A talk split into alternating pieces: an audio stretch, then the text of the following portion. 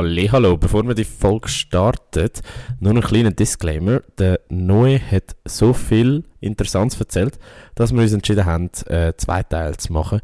Der erste Teil kommt wie üblich am Wochenende raus. Das ist die Folge, die ihr jetzt gerade hört. Und in der Mitte von der nächsten Woche kommt dann Teil 2. Bleibt also gespannt. Aber jetzt, let's go.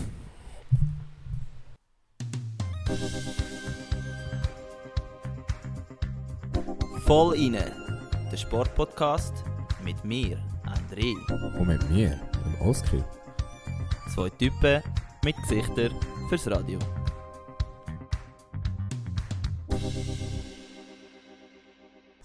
Ja, hallo zusammen und herzlich willkommen zur 37. Folge vom Volline Podcast. Ich bin der Oskar, rechts von mir und am gleichen Mikrofon der André. Hoi André. Salut zusammen.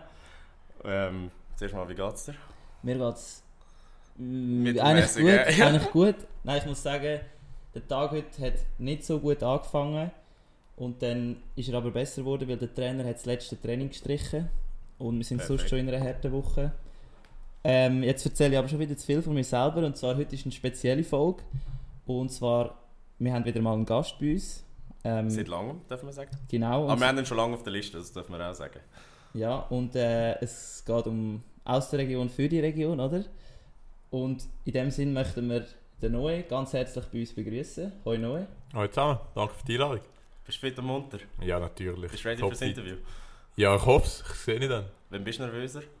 Vor einem, vor einem Interview mit uns oder vor einem äh, Schlussgang? Ja, das ist eine gute Frage. Ich glaube, äh, noch ein bisschen abwarten, was da auf mich zukommt bei euch. Und sonst äh, beantworte die Frage am Schluss gerne nochmal. Ist Gut. gut. Also muss muss ja eigentlich nicht sein. Ähm, es ist so, der Noe ist, äh, wie die meisten von euch wahrscheinlich schon mitbekommen haben, äh, eben ein Schwinger von, jetzt muss ich gerade aufpassen, wo bist du aufgewachsen? In Ägeri. Ägeri. Oberägeri. Oberägeri. Ja. Genau, also eben aus dem Kanton Zug. Ist natürlich im Schwingen sehr wichtig, würde ich mal sagen, oder? Definitiv. Kommen wir aber später noch darauf zurück. Ähm, er hat mehrere Interviews von anderen Medienhäusern abgelehnt und hat sich extra Zeit für uns äh, freigehalten, was wir natürlich extrem schätzen, dass wir da so Absolut. einen äh, Gast bei uns haben. Ja, Oski, nur kurz, wenn wir die Runde machen, wie geht's? Ja, also mir geht's gut. Ähm, zu erzählen habe ich nicht viel, ich wollte es auch kurz behalten. Doch, du hättest eigentlich etwas Ich hätte es erzählen. aber das können wir in der nächsten Folge Genau, machen. Das das- ist, das ist jetzt nicht wichtig. Es geht wirklich vor allem um unseren Gast, darum frage ich nur, wie Du darfst dir? gerne erzählen, wenn du Nein, nur willst. gell? erzähl du. Es geht um Formel 1, darum wir reden eh schon genug Oh. um Formel 1. Du bist aber ein Das grosser Formel 1-Fan, weil du hast mal auf eine Story von mir reagiert, wo ich äh, Ja, ja. Formel 1 geschaut habe im Eishockey-Stadion. Das, mal- das habe ich gesehen, wo, wo ich unseren gemeinsamen Chatverlauf durchgeschaut habe. Ja, auf jeden Fall Ja, dann nimmt es mir aber Wunder neu. Äh, Lieblingsteam, Lieblingsfahrer? Äh, das ist eine gute Frage. Lieblingsfahrer fahrt leider nicht, das war der Raikkonen. gewesen. Und jetzt ist es so ein, bisschen, so ein bisschen unklar, ob ich für McLaren, für Alfa, Ferrari eigentlich eine offene Sache für wer das ich bin. Ich finde einfach, es soll gute Rennen geben, das ist wichtig. Bist du zufrieden mit der Saison bis jetzt? Neue Regularien? Ja, sehr. sehr. Also ich habe es letztes Jahr spannender gefunden, einfach weil ich so ein bisschen anti-Hamilton war. weil ich einfach für den Verstappen war und diese Saison ist so ein bisschen, zu ja, denen äh, ist sehr spannend. auch gehört, oder? Ja, darf man schon sagen. Ja. glaube, ja. Ja, auf jeden Fall eben, der Oski war in Budapest, äh, in Budapest gewesen, am GP. Äh, aber eben, wir wollen heute nicht viel darüber reden, oder eigentlich gar nicht. Ähm, Jetzt nochmal neu, wie geht's dir? genau, sorry, wie geht's dir? Ja, mir geht es äh, wieder gut. Wieder gut, wieder erholt von, von den Strapazen und allem. Und jetzt äh, so weit am Trainieren, wie ich wieder darf. Eben nach dem Pfeifen schon, den ich hatte, ist die ganze Also, Sache. das meinst du mit Strapazen, oder? Ja, genau. Also eben, meine, vielleicht gehen auf meine Geschichte noch ein Lied ich greife jetzt da noch nicht vor. Du, es ist, Aber, äh, was du vorgreifst, lassen wir nachher raus. Es ist, wir sind spontan. Nein, ich bin ein bisschen von Verletzungen geprägt und jetzt geht die ganze Sache wieder los. Und ähm, das Wochenende, also letzten Sonntag, hatte ich die Rückkehr auf die Grossbühne mit dem Brünig und habe eigentlich noch keine Leistung können liefern und darum geht es mir jetzt von Tag zu Tag besser, auch im Kopf, wo ich immer zufriedener bin mit der Leistung und ähm, bin am Führer schauen aufs Eidgenössische und hoffe natürlich, dass mich da in der Schweiz mitnimmt. Ja, Gut, also auf- aufs SF kommen wir sicher noch Genau. sprechen. Ähm, jetzt kurz, eben, du hast die Verletzungshistorie angerissen. Ähm, wie geht es dem Knie? Ähm, hebt das momentan? Ja, ja. Und äh, eben, wie, wie ist es mit der Müdigkeit und der weiteren Strapazen, die jetzt nach dem Pfeifer ist? Ja, also vom Knie habe ich wirklich, äh, bin ich zufrieden. Also ich glaube, ich kann wirklich zufrieden sein mit der, mit der ganzen Reha, die ich hatte, mit der Entwicklung jetzt auch, wo ich wieder Ja. äh, back im Sport bin. Aber äh, es ist natürlich klar, das Knie hat eine Geschichte unter sich. Also ich habe ich habe mal zusammengezählt, ich glaube sechs oder sieben Operationen gehabt, am einen Knie mit 20. Und das ist einfach... Ja, das, das, da musst du einfach damit umgehen und du weißt, dass das Knie wieder nie ganz normal wird sein. Und das weiß ich auch. Und darum ist jetzt halt, wenn ich am Morgen aufstehe, kann ich mein Knie nicht richtig ganz bewegen. Also es braucht so ein bisschen Einlaufzeit. Wie, man, wie wenn man Maschine muss einwühlen eigentlich. Also auch wenn ich nachher da nach dem Podcast wieder aufstehe, werde ich mein Knie nicht ganz können strecken. Also es sind einfach Sachen, wo man damit muss Holy umgehen shit. wo Ja. man aber auch lernt, damit umzugehen. Und eben die ganze Geschichte mit dem Pfeifen ist, ist eigentlich, jetzt im Nachhinein habe ich extrem Glück gehabt. Also es hätte auch gerade so gut können sein, dass ich so jahrelang out bin. Eben, das ist noch recht kritisch, ja. Ja, mega. Also es ist wirklich, äh, ähm, du kannst extreme Verläufe haben, wo du über Monate lang einfach keine Stege magst laufen, nichts. Und ich habe wirklich Glück gehabt. Ich meine, ich bin einen Monat out gewesen, habe nie wirklich die Müdigkeit gehabt, wie du angesprochen hast, Oski. Also ich bin eigentlich glimpflicher weg, Wie, wie lange bist du insgesamt out gewesen? Äh, beim Pfeiferischen bin ich insgesamt glaub, sechs Wochen out, gewesen, wo ich nichts machen konnte. Und ich nicht wirklich durfte trainieren und habe auch sonst schon einen Trainingsrückstand gehabt durch die ganze Kreuzbandreha. Und das hat sich halt immer ein bisschen aufsummiert. Gut. Ähm, eben, Verletzungen ist ein unschönes Thema, kenne ich auch. Ich würde aber noch kurz gerne von dir wissen, wie würdest du dich jetzt als Sportler beschreiben? Also klar, du hast die üblichen Eigenschaften wie Mhm. sehr diszipliniert wahrscheinlich, sehr ähm, jetzt fällt mir nicht mal- Zielstrebig, zielstrebig. Genau, sorry. Ich, ich denke einfach viel an das. Genau. Aber jetzt mal abgesehen von dem, was würdest, wie würdest du dich als, wieso, als außerordentlich beschreiben? Ja, das ist eine gute Frage. Ich würde sagen, dass ich vor allem durch die ganze Verletzungsgeschichte, die ich hatte, bin ich mental extrem stark und kann mit Rückschlägen einfach sehr gut umgehen. Dass ich Ja. das halt über die Zeit habe müssen lernen und weiß, dass aus jedem Rückschlag, den du hast, ergeben sich wieder extrem viele Chancen. Du redest Also mir so- aus der Seele. Ja, eben. Du kennst es auch. Es ist der, der Optimismus, der sich entwickelt, wo am Anfang vielleicht mehr ein Realismus ist und sich dann in Optimismus entwickelt, weil man, man weiß, okay, ich habe jetzt einen Kreuzbandriss gehabt, habe operiert, was auch immer, habe jetzt zwölf Monate Zeit, um mich aufzubauen und dort äh, kannst du extrem viel machen und das ist, das ist überall das Gleiche. Das schon eigentlich mit, eben, du bist jetzt 20 oder 21? 20. 20 und dann ist es eben schon mega viel Erfahrung und ich glaube, das ist sicher etwas, wo nicht so viel haben, oder? Ja, definitiv. Und eben, ich glaube, das zeichnet mich auch ein bisschen aus, die Geschichte, die ich habe. Ja. Dass ich eben, dass mir eigentlich nichts... Äh, Okay. nichts, was mich am Boden schlägt, macht mich wirklich fertig, sondern ich stehe immer wieder auf und probiere es wieder. Und durch das würde ich auch behaupten, dass ich eine extreme Leidenschaft im Sport habe. Weil Mhm. ich hätte schon 20 Mal können sagen, hey, ich habe keinen Bock mehr, hör auf, das lohnt sich nicht. Okay. Ist eine Verletzung irgendwo durch auch eine Chance? Ja, definitiv. Also eine Verletzung ist ein, eine riesige Chance auf jegliche Art und Weise. Einerseits entweder im Sport selber, wo du kannst sagen, hey, ich kann jetzt ein Jahr lang oder solange du halt verletzt bist, Zeit, um mich körperlich aufzubauen, zum athletischen äh, Schritt gegen vorne machen. Aber auch im mentalen Bereich, wo du dich einfach kannst, kannst dich selber weiterbilden, kannst äh, Übungen machen, kannst so ein bisschen deine mentale Stärke weiter aufbauen. Also es hat extrem viele Türen, die aufgehen, wenn man verletzt ist. Was hast denn du konkret gemacht? Jetzt in diesen. Ich weiss aus einem anderen Podcast, dass du in vier Jahren knapp ein Jahr davon geschwungen hast. Ähm, eben, was macht man in den anderen drei Jahren?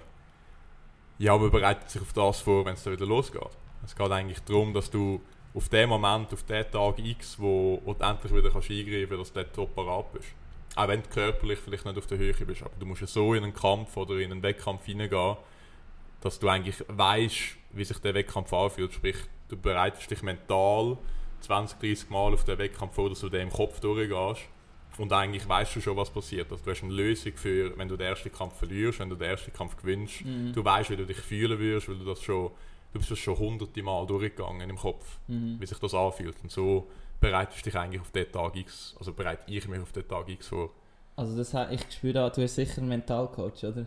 K, ja, und jetzt Das, mache ich es doch ah, das hast du auch ein bisschen bei dem gelernt, oder? Ja, ja, Weil genau. das klingt jetzt sehr mega gut, oder? Das ist so ein bisschen das Mhm. Idealbild, Mhm. so ein bisschen vom Visualisieren und das habe ich auch gemacht, in meiner, wenn ich, wenn ich mich verletzt, wenn ich das schon sage, wenn ich, wenn ich mich verletzt bin, habe ich es auch gemacht mit eben wirklich Rudervideos schauen von, mega, von den weltbesten Ruderern und dann hast du am Schluss das Gefühl, du liegst so im Bett und gehst schlafen und du so, Genau. Ja, Ding, fuck, ich kann das genau so Mhm. machen, oder? ja, das Ding ist, das habe ich früher vor dem Fußballmatch auch gemacht, aber es hat nichts gebracht. Gut. Ja, das Problem ist wir reden auf einem anderen Niveau. der Unterschied ist eben, was wichtig ist, was viele nicht wissen. Du musst nicht einfach nur schauen und aufnehmen, sondern du musst, du musst es fühlen, wenn du es wenn du es denkst.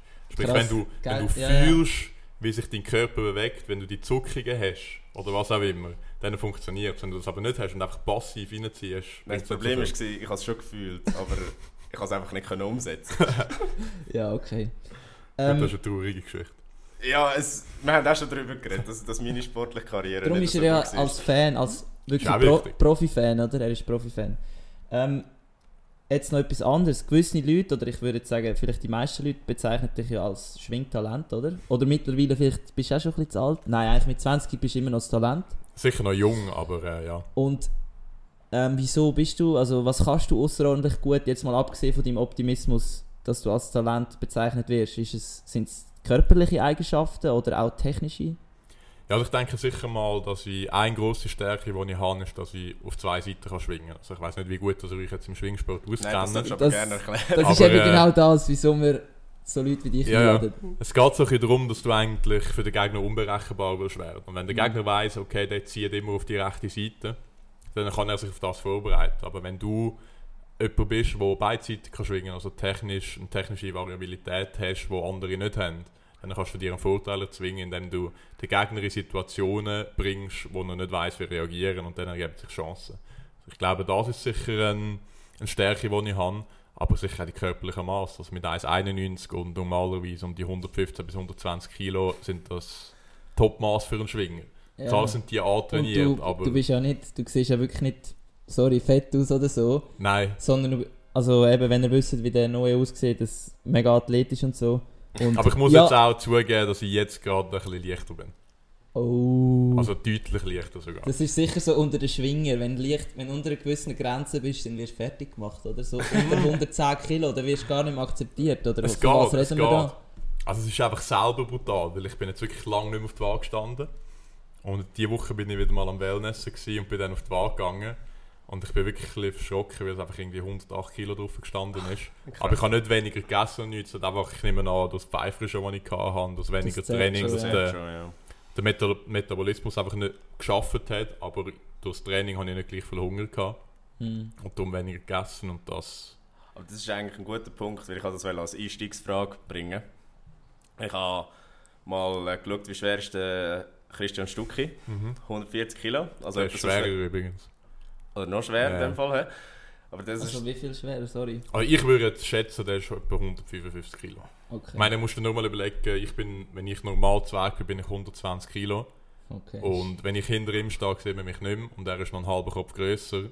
Und ihr wisst, wie er aussieht. Ja, Also sind das mehr als 20 Kilo Unterschied, behaupte ich. Gut, also dann hat Google gelogen. Aber auf was ich eigentlich raus will, ist, dass wenn der andere und mich zusammenzählst, während seiner Wettkampfsaison sind wir auch etwa 140 Kilo schwer. Und jetzt ist meine Frage, wenn wir ins Oh, wow. Sackmehl würden steigen, das dritte, ohne Regeln, außer vielleicht nicht in die Augen Und nicht in die Eier. und nicht in die Eier schlagen, ähm, wie lange würde es gehen, bis uns beide in die Body gehen? Ja, kommt auf die Regeln drauf an. Eben, Also, keine Regeln. Keine, Keine keine Regeln. Schwingerregeln, sondern so wirklich so Ja, ich glaube auch, UFC-Style. ich glaube auch dann wird es relativ schnell gehen. Einfach weil, er, einfach weil er keine Erfahrung hat, weil er Technik nicht hat, weil er nicht wissen, wie ich mich umrühren kann. Andere, wie würden wir auf ihn losgehen? Direkt auf die Beine. Also der, der Ring ist ja klein. Das heisst, du kannst nicht... Ich würde am ehesten eben immer rumsäckeln und so ein bisschen wirbelig sein. Ja. Aber das kannst du eben nicht, weil erstens ist die Unterlage ist ja, ist ja nicht gut zum Springen, oder? Ja, es geht schon. Also es ist sicher nicht gerade Also musst du nicht, es ist nicht so wie Sand, es ist deutlich stabiler als Okay. Sand. Aber es ist auch nicht, wie wenn also du auf dem Rasen wie tief säckelst. ist Sagmehl etwa? Ähm, ja, das ist eine gute Frage. Also, Im Reglement, wo es irgendwo steht, es muss eine gewisse Dicke haben. Also was glaub- würdest du sagen, sind es Ja, ich sage jetzt mal 20 cm muss es wahrscheinlich haben von der Dicke. einfach auch wegen der Sch also schutzmäßig? Ja, genau, weil es hat so ein bisschen eine dämpfende Wirkung, sag mal. Ja, Und es ist relativ stabil, aber es hat eben genau die dämpfende Wirkung, wenn Okay. es, wenn es küsst. also das heisst, Säckel kann ich nicht. Ich wüsste, ich würde glaube eben draufkumpen auf dich bringt eh nichts. Hm, wir müssen auf die Beine, wir müssen ihn stürzen. Einer muss, wir machen einfach das Böckchen, einer geht hinten her, der andere schöpft ihn Ja, aber das drüber. Problem ist, immer, immer mögen wir nicht umschöpfen. Ja, wenn So ich viel Kraft hat er nicht. Ja, nein, ich glaube, es wäre. Auch aber auf klar Bein gesagt. gehen wäre die beste Lösung. Würdest du auch jetzt uns ja, empfehlen? auf definitiv. Bein gehen? Aber wie, wie Definitiv. schnell hättest du alles am Boden? Also du musst es nur auf den Rücken legen. Ja gut, das würde relativ schnell gehen, wahrscheinlich. Weniger als 30 Sekunden. Ja, ich denke. Ich Okay. hätte jetzt auch gesagt, in dem, in dem Bereich. Dann müssen wir mal im Winter, wenn die Saison vorbei ist, müssen wir das mal probieren. Bro, ich mache so, so nichts, solange ich nicht mehr, äh, solange ich noch rudere, gell? Das würde ich dir jetzt auch empfehlen. Am Also nicht, dass etwas all, passieren würde, aber... all, alles gebrochen, was ich mir kann Ja, und brechen. deine Rippen sind ja eh noch nicht... Das sind eh ein bisschen schwacher Part, oder? ist Eben, darum würde ich würde ich es nicht empfehlen. Also, wenn du mich willst, am Boden bringen musst du eigentlich nur auf die Seite reinschlagen. Aber ja, das Gut. geht jetzt zu weit an. Nein, kommen wir zurück zum, zum Ernsten. Ähm, wir haben ein paar Hörerfragen bekommen. Unter anderem vom Can. Und mit dem Can meine ich den Can Struzino, der, der kleine Bruder von André, guter Oh. Kollege von dir. Genau. Yes. Und äh, der hat eine Frage gestellt, die du wahrscheinlich öfters bekommst, aber äh, wie findest du den Joe van Esel? Ja, es war klar, dass so eine Frage kommt. Ja, das ist ein kleiner Insider. Also, ist natürlich ein ganz cooler Typ, Ja. der Joe van Esel. Ich weiß nicht, ob ihr ihn kennt, aber... Hat Ähm, sicher viele Ähnlichkeiten mit dir, oder? ja, ich glaube, ja. Also, Ja. es ist... Äh, nein, ist ein cooler Typ. Also ist er auch ein Schwinger, oder? Ja, ja, Ja, genau. okay. Nein, um das aufzuklären. Der Joe, das bin ich. Das ist so ein der Spitzname, den Kollegen für mich haben. Und der ist aus entstanden, weil, weil mein Name Noe und Van Messel ist nicht so schwingertypisch. Also ist nicht irgendwie Rogemoser oder Meier oder was auch immer. Mhm. Und äh, die Speaker haben alle ein bisschen Probleme gehabt mit meinem, Na mit meinem Namen, obwohl er so kurz war. Und eines bin ich in einer Zeitung wirklich als Joe beschrieben worden und seitdem ist das ein bisschen, okay. ist das ein, bisschen ein Hype drumherum geworden.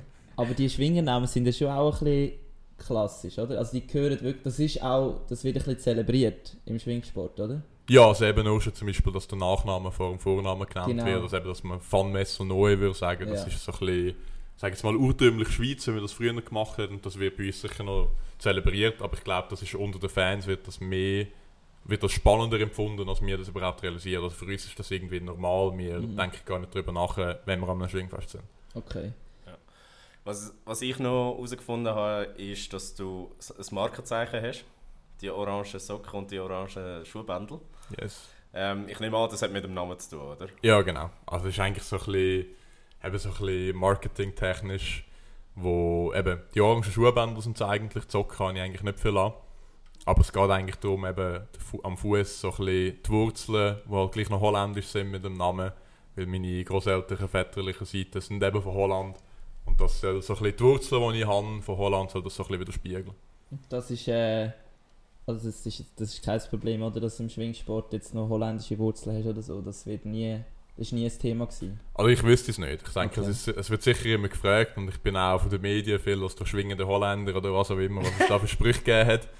Bin ich, Sicher der äh, Blick gewesen. ja, das ist der Blick. Ja, gewesen. klar. bin ich beziffert worden und ich glaube, dort ist es mehr ein Thema. Und ich meine, der Name Funmesser ist im Schwingzirkus langsam schon sehr weit verbreitet und die meisten kennen den. Also ist es langsam eine Normalität, aber am Anfang sicher äh, spezieller gewesen, ja. Okay, aber du hast niemanden jetzt von der Familie sonst, der schwingt? Nein. Ähm, Nein. Das ist nämlich auch noch, wie bist du zum Schwingen überhaupt gekommen? Ja, also ich bin... du bist äh, ja auch kurz mal im Ruder gewesen, muss man sagen, oder? Ja, das ist in der Also- Anfangs... Also es ist ja so gewesen, dass ich... Ich erzähle die Geschichte von Anfang Ja, an. Ich sehr bin gern, früher, sehr äh, gern. im Ski Alpin gewesen. Also ich bin Skirennen gefahren. Relativ erfolgreich, behaupte ich jetzt einmal. Und dann... Das heisst, äh, sorry? Ja, Was- also ich, äh, ich hätte ins Kader können gehen, wenn ich hätte wollen. Okay, nicht schlecht. Also äh, haben zwei, drei Leistungen erbracht im, im Ski Alpin. Und dann war es so, gewesen, dass ich 2010 ist das gewesen, habe ich das Eidgenössisch in Frauenfeld, bin ich zwei Tage vor dem Fernsehen gehockt. Und von dort an habe ich gesagt, das will ich auch machen. Und habe dann angefangen mit Schwingen und habe dann Skifahren und Schwingen relativ lang gleichzeitig betrieben. Und dann ist es um den Übertritt von der Primar in die Sek oder eben Kanti gegangen. Und dann ist eigentlich die Wahl gestanden zwischen entweder eine Kanti gehen oder in die Talentklasse auf Schweiz.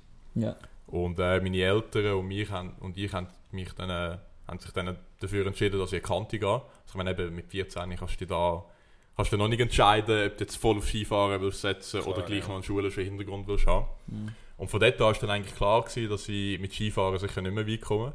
Bin dann gleich noch zwei, drei Jahre Rennen gefahren.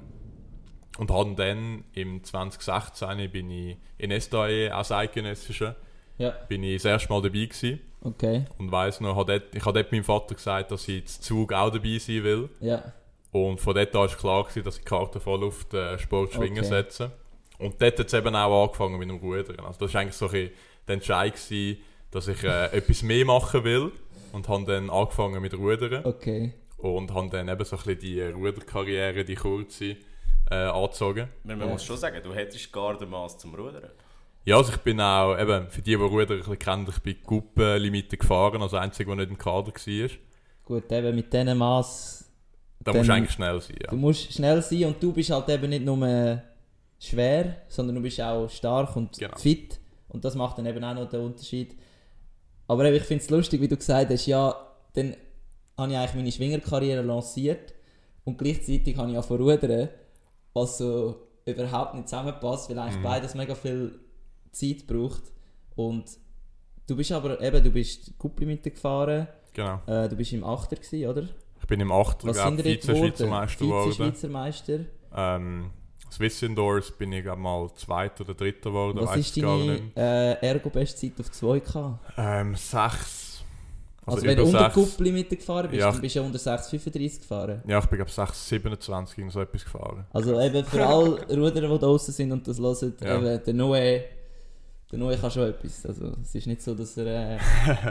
Nein, du musst Ja, ja. sehen, unter 6,30 ist schon mal... Ja, ja, und du definitiv. bist ja mega jung gewesen noch. Ja, das ist U9, U19 oder? Ja, das ist U19 Das ist eigentlich wirklich Ja. mega, mega gut. Krass. Polysportiv. Aber ähm, Ja, das war eben genau ein bisschen die Idee, gewesen, dass man, ich meine, mit 16 kannst du jetzt noch nicht achtmal in Kraftraum in der Woche oder was auch immer. Und so ein bisschen das Polysportive beibehalten. Der Kraftraum ist ihm dann zu klein geworden bei uns, weil es hat einfach zu wenig Gewicht. Also ich glaube im Fall wirklich...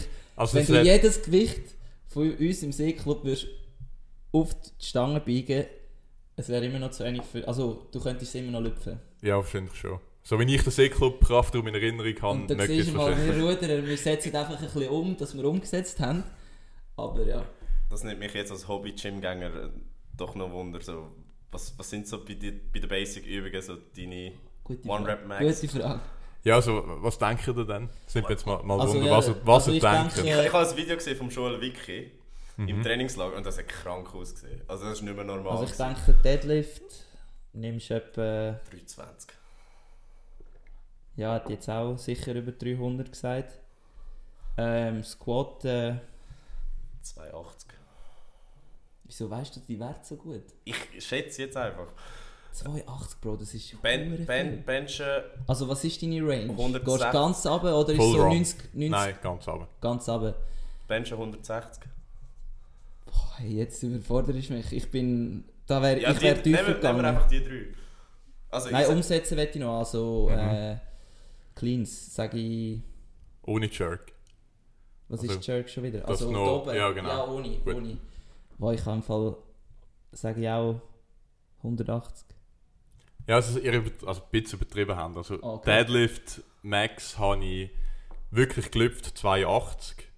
Berechnet wäre es, glaube ich, bei irgendetwas um die 300 rum. Okay. Squat wirklich gesquattet habe ich, glaube ich, 220. Irgendetwas um das 60 rum. Kilometer. Ist aber berechnet, berechnet auf Traps wäre es, glaube ich, bei 260 mal gewesen. Ich bin gar. Also das ist ja eben das... Das sind berechnet, die Ja, Werte, die ja. habe ich nicht wirklich gelüpft. Ja. Und ähm, Benchpress habe ich, glaube 150, 145. Irgend so etwas. Gar nicht so schlecht. Ja. Und ist jetzt das... Und, und umsetzen habe ich 140. Okay. Ja. Das ist... Ist aber eine. Übung, die ich nicht so viel mache. Ist halt auch sehr technisch... Also... Ja, jetzt nicht gegen absolut. deine Technik, aber Und es ist das musst eher- halt wirklich viel machen, dass es gut kannst. Oder? genau. Und es ist sowieso nur ein Power Clean gewesen. Okay. Also, Und ist jetzt das unter den Schwingern, sind das so normale Werte? Oder was, wie würdest du dich dort in, jetzt, in dieser Lifter-Szene, in der Schwinger-Szene sehen? ja, das ist eine gute Frage. Also ich glaube, es sind relativ hohe Werte, Ja. würde ich jetzt behaupten, weil viele wahrscheinlich gar nicht so viel lüpfen. Oder das auch nicht wollen. Weil man gar nicht so viel trainieren wie du? Ist auch möglich, weiß ich nicht. ähm, ich glaube, es sind, es sind definitiv gute Werte, auch mit dem Körpergewicht zusammen. Passt die ganze Sache. Ich hätte auch, wenn es um Powerlifting geht, hätte ich glaube den Schweizer Rekord in meinem Alter, wenn die Sachen würdest zusammenzählen. Wenn, Okay. wenn das an einer Competition geklüpft worden wäre, wäre es der Schweizer Rekord. Okay. Holy Und äh, ja, Es sind, glaub, ich, es sind schon relativ, vor allem mit Deadlifts sind es relativ hohe Also Werte. du bist im 1000 Pound Club sicher. Ziemlich. Ja, das müssen wir, ja. Also eben die 220, das wären etwa 550. Ja. 280 wären etwa 650. Ja, locker. ja. Also erst mit zwei Übungen im 1000er Club. Wofür andere drei Übungen brauchen. Holy shit. Aber krass. Ja, eben, wie, wie sieht der Trainingsalltag denn sonst noch bei dir aus, außer dem Kraftraum? Also ich nehme an, Ja. das ist nicht das Einzige, was du machst. Nein, nein, nein, nein. Also der Trainingsalltag ist, ähm, besteht vor allem aus Kraftraum, sehr viel. Also sagen so in einer Off-Season bin ich wahrscheinlich vier bis fünf Mal im Kraftraum.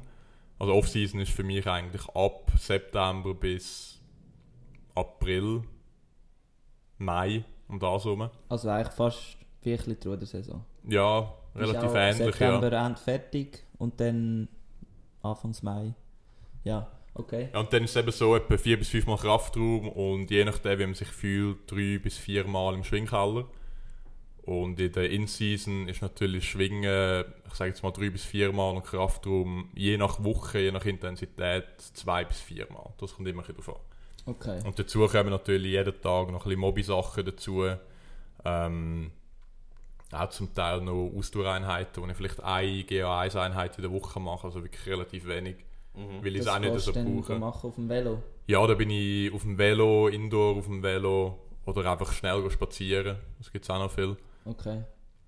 Ja, das sieht eigentlich so ein bisschen so aus. Und So, eben, so 120 Kilo schnell am Spazieren, so neben den Walking-Frauen vorbei und denkst auch so, ja Bro, was ist los? Ja. ja, also meine, Okay. meine Ausdauer hole ich mir eigentlich vor allem mit Intervalls, also mit Hit-Training, wo, wo halt relativ ähnlich sind wie im Schwingen selber. Und das machst du auch auf dem Velo? Die Hits? Das kommt immer bisschen davon, also viel auf dem Airbike. Airbike? Das, Das ist, ist da das- das Crossfit? Ja, genau, das Crossfit-Ding. Ja, ja. Oder zum Beispiel äh, der Schlittenstoßen. Ah, wo ja. das ich. Sprints damit habe. Ähm, so zum Teil vor der Saison natürlich eher sportartenspezifisch und im Winter dann eher auf dem Velo, wo sicher ja halt nicht so spezifisch ist, wo, Mhm. wo, wo eher Grundlagen sind. Und was würdest du jetzt sagen, was ist der Schlüssel in deinem Trainingsplan, was ausmacht? Also musst, das ist klar, es ist immer so ein bisschen das Geheimrezept bei Mhm. diesen Trainingsplänen. Wieso bist jetzt du besser oder wieso ist der Plan besser? Aber was kannst du uns verraten, was du denkst, wieso dein Plan der beste ist? Ja, sicher mal, weil ich einen guten Trainer habe, Okay. mit dem Arno Galmarini. Und ich glaube, Das was... ist der Bruder von Nevin Galman. Genau. Genau. Ah, das ist der Olympiasieger. Nein, warte jetzt. Mal Olympiasieger im Snowboard Snowboard. Alpin. Ja, genau. Genau. Ähm, was es glaube ich ausmacht, was meinem Körper extrem gut tut, ist die Aufteilung, nicht ein Split Oberkörper Unterkörper oder äh, Push Pull, sondern ein Split, wo High und Low CNS heißt.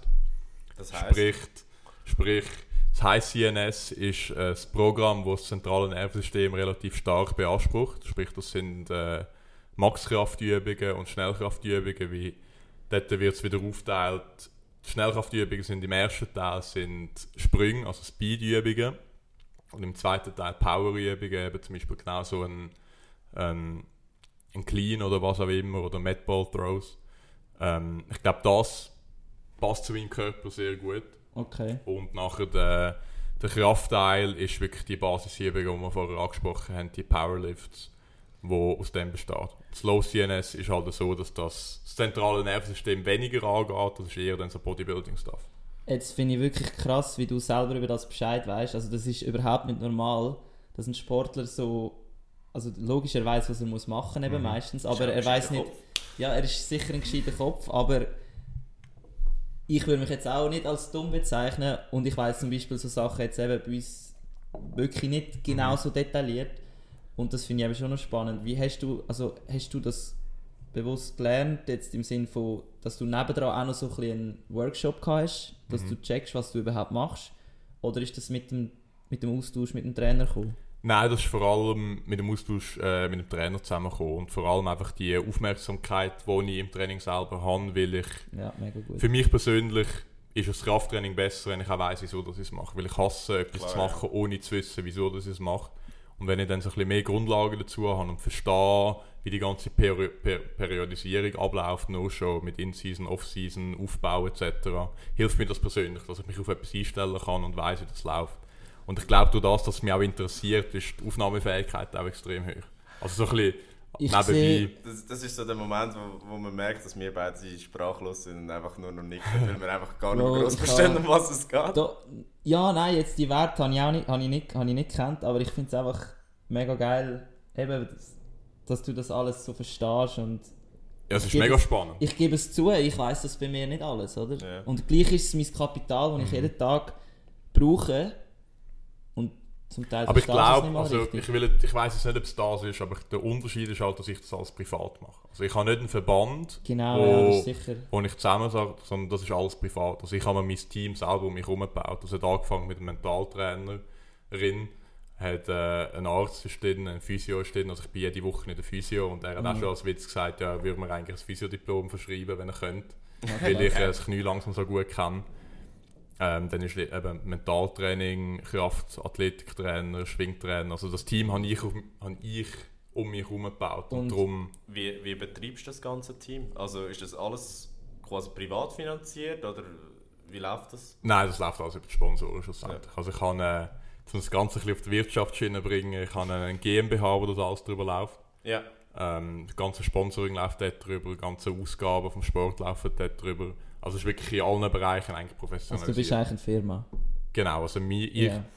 die Sponsoren zahlen eigentlich eine Firma, die dann für sie Werbung macht. ja, das ist nämlich ein guter Punkt, wo wir auch eine Hörerfrage dazu haben. Und zwar fragt der Frano, wie kommt es, dass du so viele Sponsoren hast, gerade verglichen mit anderen Sportarten wie, wie Rudern? Ja, das ist eine gute Frage. Ich glaube, dort habe ich sicher den Vorteil, dass ich einerseits im Studium ein Exot bin, andererseits im Schwingen eben auch wieder ein Exot. Das fängt an, beim Namen bin ich exotisch, beim, ähm, bei der Studiumwahl. Also einerseits, dass ich studiere, ist exotisch. Andererseits, was ich studiere, ist in meinem Sport exotisch. Und durch das bin ich halt sehr, sehr gut vermarktbar für Unternehmen, die Schwingen cool finden, aber eben gleich auch ein bisschen das andere noch haben. Also ich meine, es gibt viele Schwinger, die handwerklich orientiert sind, das bin ich halt nicht so. Und wenn jemand ein Unternehmen Interesse an dem hat, so jemanden zu haben, dann bin ich halt einer von den Einzigen. Im HSG Student Podcast mit dem Oli, liebe Grüße an dieser Stelle, Oli, ähm, hast du gesagt, für dich sind Sponsoren nicht Sponsoren, sondern Partner. Mhm. Ähm, inwiefern ist das wichtig für den Erhalt von deiner Karriere? Ah, das ist essentiell. Also ich meine, ohne, ohne Partner, ohne Gönner, ohne Sponsoren könnte ich den Sport, wie ich ihn jetzt betreibe, nicht betreiben, weil das ist ein, ist ein rechter finanzieller Aufwand, wenn du das privat musst stemmen. Und zum gute Leistungen bringen im Schwingen kannst du heutzutage nicht einfach nur noch dreimal in das Schwingtraining gehen, sondern du musst wirklich auf allen Ebenen die ganze Geschichte professionalisieren. Und das braucht schlussendlich finanzielle Mittel. Und darum sind so Partner, wie, wie ich ihnen sage, sind einfach extrem wichtig, um den Sport auf dieser, auf dieser Ebene von Profe- Professionalität können zu treiben. Mhm. Was sind so, also wie viel kostet es in einem Jahr? Kannst du uns das etwas sagen? Ja, also es ist sicher so im, ich sage jetzt mal im mittleren fünfstelligen Bereich. Okay. Und ist das so der durchschnittliche Schwinger, der so viel kostet, oder bist du einfach extra bougie?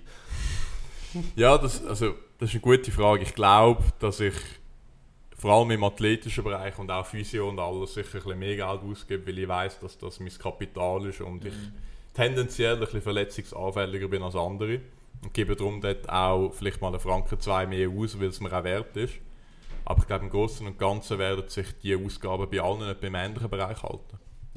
Das ist nämlich ein interessanter Punkt. Äh, der Dylan fragt, ab welchem Niveau kann man denn vom Schwingen leben? Ich nehme an, finanzielles Niveau. Ähm, kannst du uns da so ein paar Insights geben und äh, auch ein bisschen beleuchten, wie sich das Ganze entwickelt hat? Mhm. Jetzt eben gerade, wenn man so schaut, wie viel professioneller Schwingen heutzutage ist im Vergleich von, zu vielleicht 10, 15 Jahren. Ja, absolut. Das ist nur schon eine spannende Frage, weil wir, die meisten wissen gar nicht, dass vor 10, 15 Jahren Sponsoring gar noch nicht erlaubt war im Schwingen. Also das ist erst seit Haben wir auch etwa, nicht gewusst, ja. ich glaube erst seit etwa 15 Jahren erlaubt. Also der Abderhalter hat mit dem Ganzen so ein bisschen angefangen, Sponsoring-Geschichte. Und zu der Frage, ab wann, dass man, ab welchem Niveau dass man davon kann leben kann. Es kommt immer ein bisschen darauf an. Ich sage so, normal, wenn du einen guten eidgenössischen Kranzer bist, also am eidgenössischen Kranzgold hast und dich ein bisschen gut vermarktest mit einem, Manager zusammen, bist, hast du sicher die Möglichkeit, mit ein bisschen Glück, dass du davon kannst leben Okay. Und ich denke jetzt mal, also, so die Gesamtsummen, die im Schwingen im Spiel sind, sind pauschal, wo ich gerade weiss, im Jahr sind es glaube um die 5,5, 6 bis 7 Millionen, die gezahlt werden an Schwinger. Mhm. Und da kommen natürlich, da kommen nat- natürlich noch Leistungsprämien und alles dazu. Also das sind schon rechte Bereiche für eine kleine Sportart, ja. Ja, also. Eben, ich glaube, es wird immer, wird immer mehr kommen. Mhm. Oder? Du bist jetzt wahrscheinlich nicht der Einzige, der so ein das versucht, oder nein, der es schon aufgezogen hat, muss man ja sagen. Zum Beispiel, eben, ich bin mit dem Remo Käser, oder mit dem Mhm. Käser Remo, Ja. sorry, äh, in der RS gewesen. Und der ist ja auch extrem Absolut. gut in dem, oder? Und, Absolut. Äh, ja, ich glaube, es ist so ein bisschen, ja, alle, alle wissen langsam, um was es wirklich geht, oder? Ja, und ich glaube auch, die Leute realisieren, dass es ein Profisport wird. Und zum einen Profisport betreiben, ich meine, schlussendlich ist Schwingen äh, Entertainment für Leute. Das ist eine Show, die wir machen. Und je besser die Schwinger sind, desto, je besser dass sie parat sind, desto besser ist die Show. Und wie, können, wie kann ein Kämpfer besser werden, indem man mehr kann trainieren kann. Und mehr kann, man kann mehr trainieren, wenn man mehr Geld hat, dass man sich mehr auf das kann konzentrieren kann. Und aus dem Grund hat sich der Sport auch so extrem weiterentwickelt. Weil eben, es ist mehr Geld im Spiel, Kämpfe werden besser, die Leute werden athletischer. Es ist nicht mehr einfach so, dass zwei ähm, Fettsäcke, wenn man das so sagen will, miteinander Ja. kämpfen. Und da ist eine Professionalisierung im Gang. Ja. Absolut. Also würdest du dich jetzt, wenn man dich in 20 Jahren fragt, ob du den Schwingsport ein bisschen revolu- revolutioniert hast oder ob du ein Pionier bist, was hast du das Gefühl? Schon noch eher?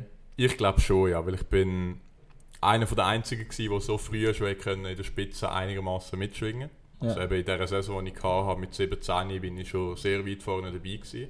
Was sicher vorher noch nicht vielen äh, gelungen ist. Ja. Und ich glaube, ich bin nicht so ein Jahrhunderttalent, dass ich jetzt sagen muss, dass ich jetzt das nur mit Talent gemacht habe, Ja. sondern dort ist schon viel Arbeit dahinter ja. gewesen.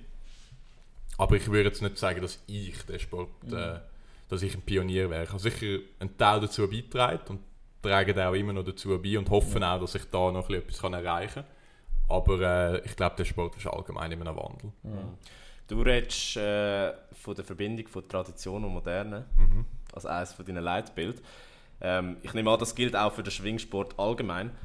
Ähm, wie äh, verträgt sich das, dass eben der moderne Touch, das Professionelle, das Kommerzielle jetzt den Sport begleitet und gleichzeitig gibt es ja irgendwo durch noch die professionellen Werte?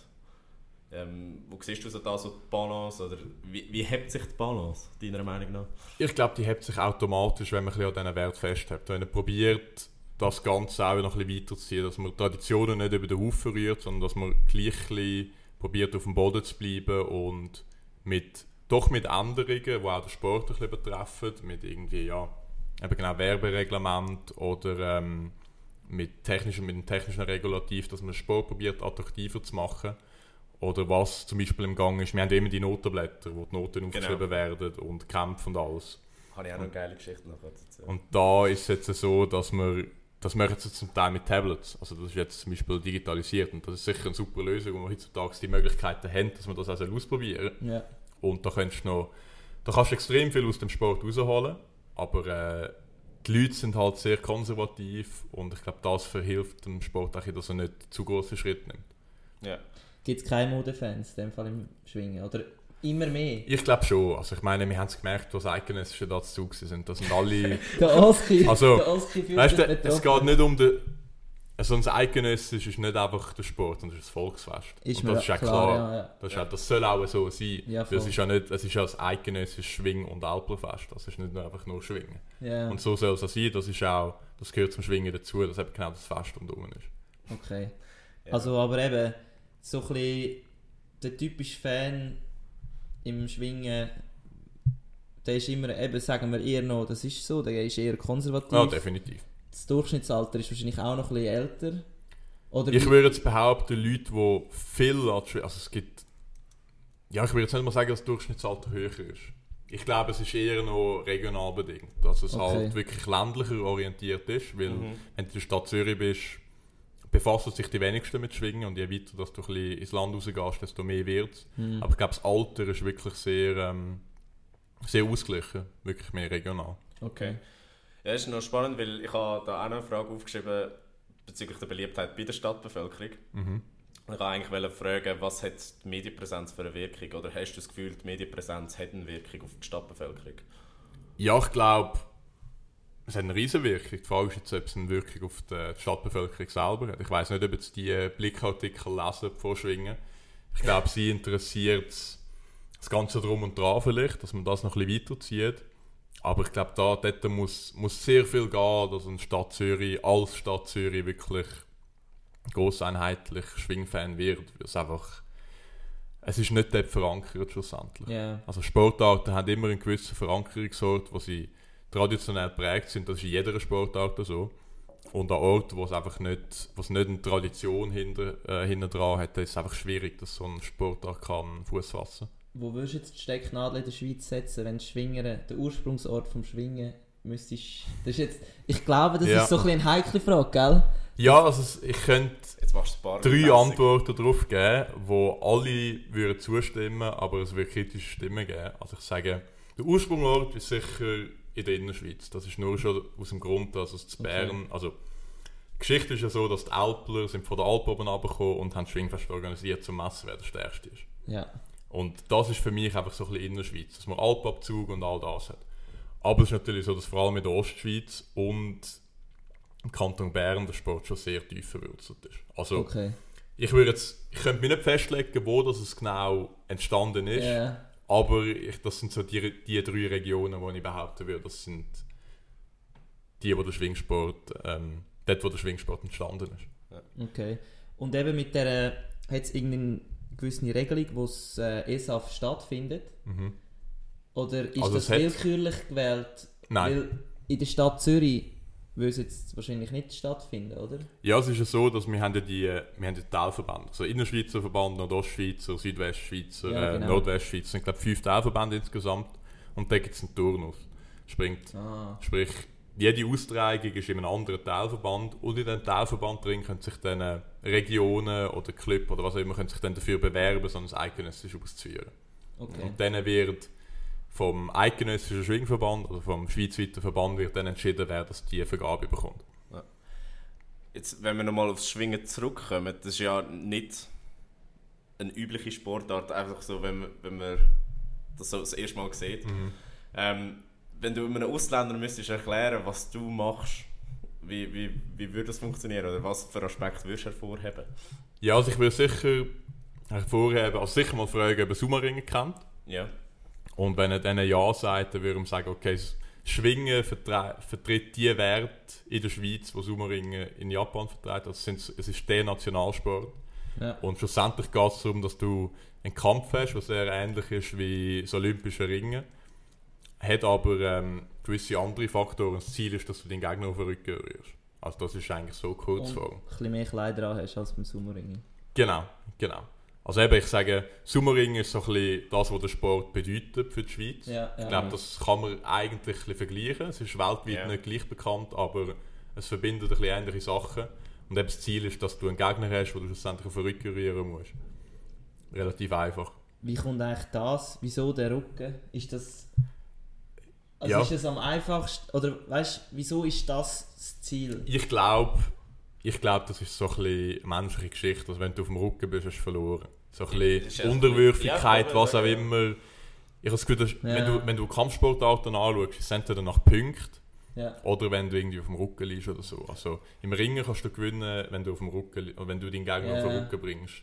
Ich glaube, das ist so ein bisschen, Mhm. vielleicht aus der Menschheitsgeschichte heraus entstanden, dass eben auf dem Rücken liegen ist so ein Zeichen von schwächer oder unten dran, unterwürfig. Ich weiß es auch nicht, ist noch schwierig zu sagen. Ja, ja. Und Das gleich ist es dann am Schluss immer ja. so, dass man sich gerade noch wieder Respekt zeigt. Genau? Mit genau. dem Sacklauf. Das ist auch extrem wichtig. Das, was ist eigentlich, wenn du das nicht machst, dann wirst du bekommst du einen Shitstorm. Oder? Ich würde behaupten, dass wenn das wirklich rauskommt, dass man das nicht machen will, hätte es keine gute Folge. Nein. Okay. Vielleicht nicht regulativ, technisch, ja. aber aber das gibt es eben nicht. In der Regel ist es nicht Mal, verankert. es ist in der Regel verankert, Ah. dass du deinem Gegner die Hand musst geben und den Rücken musst abputzen. Okay. Weil es ist schon ein recht respektvoller Umgang. Oder nicht recht, es ist ein respektvoller Umgang Ja, sehr. zwischen den Schwingern, oder? Ja, das ist nicht nur, also im Schwingen sicher, ja, sehr respektvoll. Das sind auch Werte, die wir probieren gegen aussen zu tragen. Aber ich glaube, das ist in einer Kampfsportart speziell wichtig, dass man sich Respekt zeigt, weil sonst heisst es einfach, ja, die schlägeln miteinander. Und darum, der Respekt macht eine Kampfsportart, Ja. macht's, der braucht sonst wäre eine Kampfsportart nur irgendetwas Primitives. Ist es noch nie vorgekommen, dass einer komplett ausgerastet ist und einfach so wirklich so einfach reinschlagen hat oder so. Hat es das nie gegeben? Das kann ich mir nicht vorstellen. das muss es Ausgerastet glaube ich schon im Fall. Also ausgerastet einfach, dass, dass irgendwie der Nuki raushaut, das glaube ich schon. Aber dass es da mal Schlägerei gegeben hat, das wüsste ich. Weißt du, irgendwie so wie im Fußball oder im Ja. Hockey, Ja, ja. dass dann auch so die Leute von der Tribüne gekommen sind und so einfach Schlägel haben und so. Nein, also vor allem seit, äh, seit äh, Zuschauer ist das relativ easy. Ja. Die sind völlig gemäßigt. Also zum Beispiel Pfeifen wird nicht, also Pfeifen, das wird einfach nicht in einer, in einer, in einer Schwingarena. Und wenn, wenn pfiffen wird, dann äh, eine Sekunde später ruft der Speaker aus und sagt, hey, beim Schwingfest wird nicht pfiffen. Ja. Also die Fans sind wirklich sehr, sehr gemäßigt. Und Ja, vor allem nicht, nicht so parteiisch, sondern sie sind einfach dort zum Schwingen schauen und freuen sich, aber sind nicht aufgeregt, wenn jetzt Mhm. irgendetwas falsch läuft. Aber eben Trash Talk und so, das gibt es alles nicht. Leider nein, nein. Leider nein. Also. Ich, Jetzt, ich, ich, jetzt, ich fände, in einer, zu einer Kampfsportart gehört sich ja dazu. ja. Wir haben halt nicht so die Bühne, wo wir das könnten so zelebrieren McGregor-like. Ja, also ich, ich wäre befürworter dafür, definitiv. Einfach weil's, weil ich finde, es gehört sich zu einer Kampfsportart dazu. Und ich glaube, ich könnte dort auch noch ein bisschen Aber meine wie Stärken auspacken. dem respektvoll sein. Ja, mal, du, du musst, aber du musst wissen, dass gell, während dem Kampf ist es dein Gegner egal, Ja, ja. wer es ist. Und dort äh, ist bis auf die verbotenen Sachen ist alles erlaubt. Und das, was der Kampfrichter nicht sieht, ist auch erlaubt. Hast du jemandem in mein Ohr geflüstert? mal, es hat es schon gegeben. Aber äh, ich sage jetzt nicht die wichtigen Situationen. So, irgendwie so. Ich habe die, ich habe die Achtung. Jetzt. Aha, ich, ich, ich wäre viel persönlicher. Also ich... Also vor allem... Was so persönlich? Vor allem, wenn du am- im Bodenkampf bist, kann es schon mal geben, dass du irgendwie etwas sagst, aber das ist wirklich, das kann ich vielleicht an einer Hand abzählen. ja.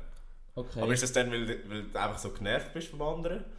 Schon, schon... Meistens ja. Weil, weil es eine Vorgeschichte gibt? Ja, ja, definitiv. Oder, okay.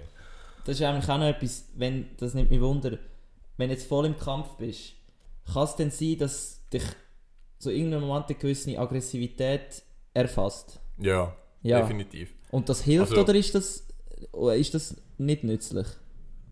Ich würde behaupten, im Kampf finden selber hilft es, weil eine gewisse Aggressivität, das ist einfach, da kannst du noch mehr Kraft freisetzen Ja, als sonst, weil das Adrenalin ein bisschen pusht und alles.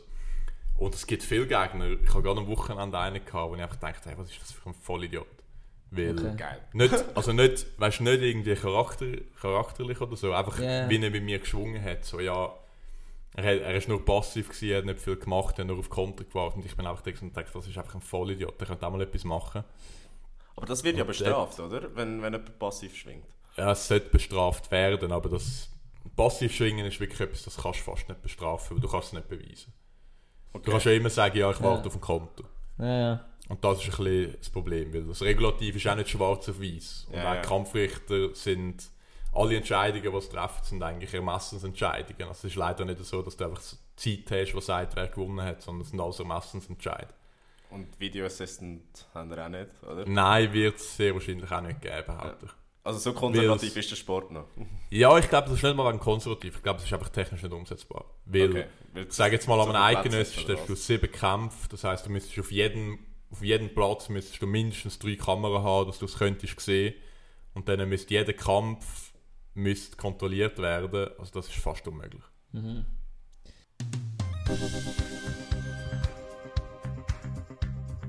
Voll inne, der Sportpodcast mit mir, André. Und mit mir, dem Oskar. Zwei Typen mit Gesichtern fürs Radio.